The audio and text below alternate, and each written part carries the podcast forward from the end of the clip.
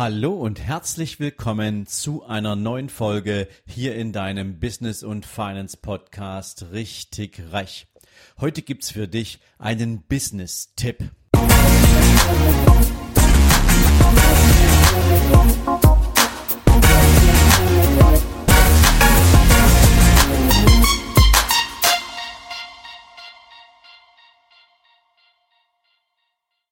Guten Morgen und herzlich willkommen zu einer neuen Business-Folge. Und heute möchte ich mit dir mal darüber sprechen, wie sollte denn eigentlich eine ideale Unternehmensstruktur aussehen? Beziehungsweise was ist vielleicht die richtige Unternehmensstruktur, wenn du dich damit beschäftigst, ein eigenes Unternehmen zu gründen? Und ich weiß, momentan haben wir wahnsinnig spannende Umstände in unserer Gesellschaft, bedingt durch natürlich diesen ganzen Pandemiewahnsinn, aber natürlich auch, weil viele Unternehmen sich umstrukturieren und deswegen viele Menschen jetzt die Chance haben, sich auch mal Gedanken zu machen, ob denn ein eigenes Unternehmen die richtige Zukunft bieten kann. Aber vielleicht bist du auch Unternehmer und hast dir Gedanken gemacht, naja, ich habe jetzt eine Zeit mein Unternehmen entwickelt, ich bin ein paar Schritte gegangen und doch möchte ich jetzt größer werden. Und was könnte da für dich vielleicht auch ein Impuls sein, wie du dein Unternehmen mit einer anderen und vielleicht zielführenderen Struktur aufsetzt? Alles in allem ist das grundsätzlich die Kernfrage, mit der sich jeder Gründer auseinandersetzen muss. Welche Struktur soll denn mein Unternehmen haben? Und wir reden jetzt in diesem Kontext mal von tatsächlich Unternehmensstruktur als Gesellschaftsform, als die Art und Weise, wie du deine Firma zum Laufen bringst. Und natürlich beschäftigen sich auch Unternehmer damit, die jetzt schon, wie ich es angekündigt habe, ein paar Schritte gegangen sind und jetzt wachstumsbedingt völlig neue Herausforderungen vor sich äh, vorfinden und mit denen umgehen müssen. Und deswegen möchte ich eine, ein Thema ganz an den Anfang stellen in dieser Folge und das ist, was soll dein Unternehmen eigentlich für dich tun? Anders ist natürlich die Frage, was soll dein Unternehmen für die Kunden und für die Gesellschaft tun? Das hoffentlich hast du vorher geklärt. Aber was soll dein Unternehmen für dich tun? Und mein Verständnis davon, was das Unternehmen für den Unternehmer selbst tun soll, ist, das Unternehmen soll die Quelle des eigenen persönlichen Vermögensaufbaus sein. Denn was an Gewinnen bei dir als Unternehmer hängen bleibt, sollst du ja nicht irgendwie wahnsinnig verfrühstücken. Du sollst nicht alles Geld auch ausschließlich zurück ins Unternehmen investieren, sondern du sollst mit dem Aufwand, den du betreibst, mit all den Risiken, die du eingehst, intelligent arbeiten und du sollst all das auch dazu nutzen, dein Unternehmen zur Quelle deines Vermögensaufbaus zu machen. Und deswegen gibt es, wenn du das für dich erkannt hast, prinzipiell nur eine sinnvolle Struktur und das ist die einer Holdinggesellschaft. Und zwar egal, ob du das über eine UG machst, für die du nicht so viel Fremdka äh, nicht so viel Eigenkapital brauchst in der Gründung oder ob du es gleich richtig machst und das über eine GmbH machst. Wie man eine Holding baut, das findest du in meinem YouTube-Video zum Thema Holding. Findest du unter den absoluten Top-Downloads in meinem YouTube-Kanal über Hohlspur Unternehmen. Lade ich dich herzlich ein, schaust dir mal an, damit du einen Überblick bekommst, was bedeutet es eigentlich, eine Holding zu haben. Zum Zweiten ist es natürlich extrem wichtig, dass du einen sinnvollen Businessplan hast und dieser Businessplan verrät dir von Anfang an, welche Unternehmensstruktur für dich sinnvoll ist. Warum? Der Kern einer, eines Businessplans ist natürlich, dass du eine Investitions- und eine Umsatzplanung für die nächsten fünf Jahre machst. Normalerweise sind drei Jahre ausreichend, aber natürlich will jeder, den du gegebenenfalls als Investor gewinnen möchtest, ob das ein privater Investor, ein Business Angel oder eine Bank ist oder ein Crowdfunding Pool, egal wer es ist, du möchtest natürlich, dass diese Menschen vertrauensvoll auf deine persönliche Unternehmensplanung blicken und deswegen macht es ja Sinn, einen Businessplan auch auf fünf Jahre vorzuschreiben. Die meisten, wie gesagt, schauen auf die nächsten drei Jahre. Und jetzt gebe ich dir mal eins mit. Du hast natürlich die Möglichkeit, klein anzufangen und zu überlegen, ich schau mal, wie es sich anfühlt. Ich schau mal, ob meine Idee funktioniert ja dann ist es natürlich vollkommen klar, wirst du gar nicht über die, die Idee nachdenken, dir eine sinnvolle Struktur nachzudenken, weil du Stück für Stück überlegen willst, wie dein Business vorankommt. Diese Unternehmensstruktur beziehungsweise dieser Beginn startet meistens als Einzelunternehmer, als Selbstständiger, führt allerdings dazu, dass du gar nicht erst mit voller Power, mit voller Kraft losläufst, weil das ist so das typische Bottom-up. Ich laufe mal los und guck mal, was passiert. Das ist wie wenn du mit 50 Euro einen Sparplan anfängst und hoffst, dass du irgendwann mal eine Million hast. Das funktioniert so nicht. Wie es funktionieren kann, gebe ich dir jetzt mal an einem Beispiel. Stell dir mal vor, du machst einen Businessplan und du legst fest, dass du Umsatz generieren möchtest im ersten Jahr von 50.000 Euro. Und im zweiten Jahr möchtest du bereits auf 200.000 Euro Umsatz kommen. Und im dritten Jahr planst du bereits 500.000 Euro Umsatz. Wenn du diese Planung für dich als ja, machbar empfindest, dann kann ich dir jetzt schon sagen, dann geht es nicht darum, welche Umsätze du im ersten Jahr machst und ob gegebenenfalls die Gründung einer GmbH oder einer Holding dir für das erste Jahr vielleicht etwas mehr Kosten verursacht, sondern es geht darum, was passiert ab dem zweiten und dem dritten Jahr und hast du dich vorbereitet darauf? Und deswegen auch hier meine feste Empfehlung, egal ob UG oder GmbH. Wenn du an dein Unternehmen glaubst und wenn es dir wichtig ist, dass du deine Firma weiterentwickelst, dann macht es Sinn, von Anfang an genau diese Form der Struktur aufzusetzen. Nochmal der Link zum YouTube-Video in Überholspur Unternehmen. Da erkläre ich dir ganz genau, welche Benefits eine Holding hat. Damit möchte ich dich jetzt hier in dieser Folge nicht belästigen. Aber was ganz, ganz wichtig ist, mit einer GmbH oder mit einer UG hast du die Möglichkeit, eben von Anfang an auch zu bilanzieren und vor allen Dingen sicherzustellen, dass Gewinne steuerschonend in der Muttergesellschaft landen. Und das wiederum sorgt dafür, dass alles Kapital, was in der Muttergesellschaft liegt, die dir dann auch zu 100 Prozent gehört, dass du das Kapital verwenden kannst, wie auch immer du es verwenden möchtest. Du kannst es dort beispielsweise in wirkliche Investments investieren, also beispielsweise in Aktien.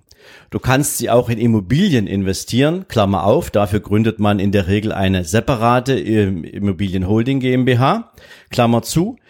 Du kannst aber eben auch das Kapital, was sich in der Muttergesellschaft befindet, rein technisch an die operative GmbH oder an die operative UG, also das eigentlich aktive Unternehmen, als Darlehen zurückgeben. Dann hast du allerdings ein Rückforderungsrecht gegen das Darlehen und es wird genauso behandelt wie ein Investment.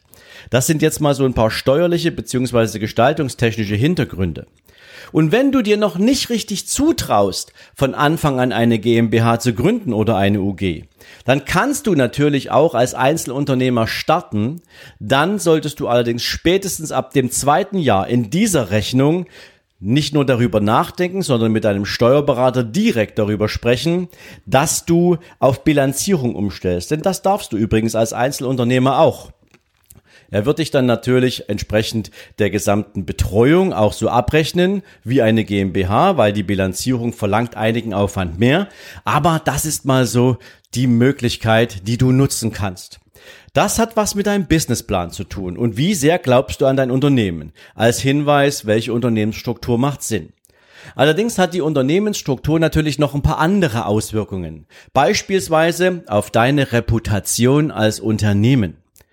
Wenn du ein Kleinunternehmer bist, du bist ein Freelancer, du hast, ähm, ja, ich sag's mal, ein Small Business, dann ist die Frage, ob du die Kunden gewinnst, die du wirklich haben willst, natürlich auch geknüpft an, wie sehen deine Gewunschkunden denn dein Unternehmen?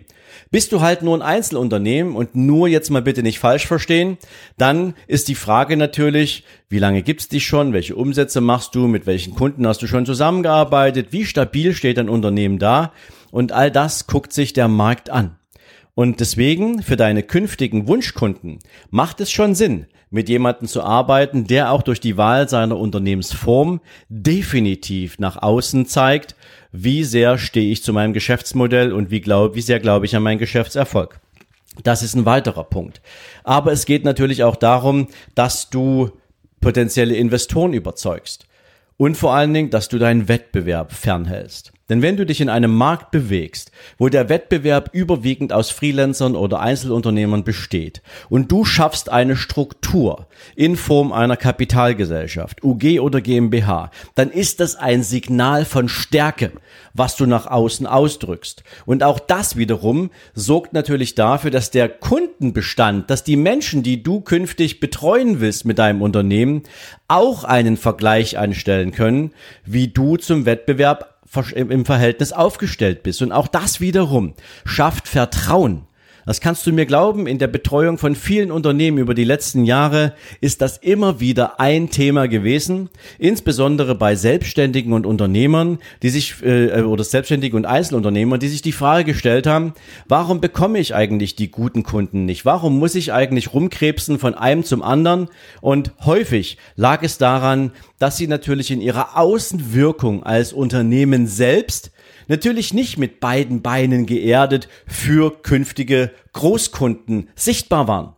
Sie waren halt Einzelunternehmer. Und als Einzelunternehmer haftest du eben auch durch bis in dein ganz privates Vermögen. Ob du ein Häuschen hast, ob du andere Assets hast, all diese ganzen Dinge spielen eine Rolle aus der Betrachtung des Marktes heraus. Ist ein wichtiges Thema. Und natürlich steht auch ein eine GmbH oder eine UG oder ein gesamtes Holding-Konstrukt natürlich auch für eine bestimmte Form der Finanzstärke. Auch das lässt sich daraus ableiten, auch wenn vielleicht am Anfang du nicht eine prall gefüllte Bilanz hast, sondern wenn du, ja, damit ein Signal sendest. Auch das ist nochmal wichtig. Ein dritter Punkt, warum die Wahl deiner Unternehmensform von Bedeutung ist, hat zum Beispiel deine Außenwirkung als Arbeitgeber.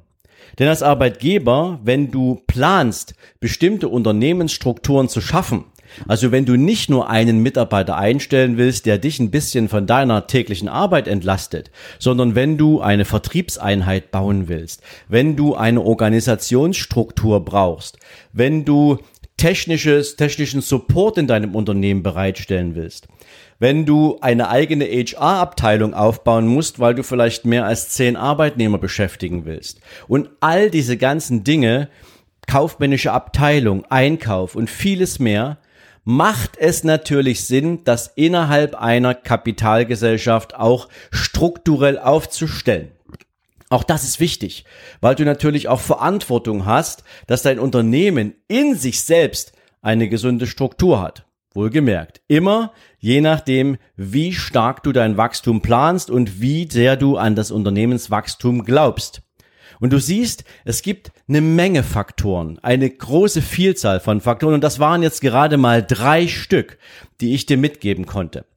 Wenn du mehr Faktoren wissen willst und ob es wirklich sinnvoll für dich ist, von Anfang an genauso zu planen, vor allen Dingen wie du sinnvoll planst, dann ist der 11. und 12. September in diesem Jahr, wo wir die Unternehmeroffensive Deutschland äh, veranstalten werden, vielleicht die richtige Location, das richtige Event, denn da bekommst du von unserem Steuerexperten alles mit, was du wissen musst, warum es sinnvoll ist und wie du das vor allen Dingen auch finanziell sauber stemmen kannst und aufstellen kannst. Und von mir bekommst du bei diesem Event all die ganzen Investment-Tricks, die sich natürlich dann für dich ergeben, wenn du so eine Struktur hast, damit du keine Finanzsorgen hast.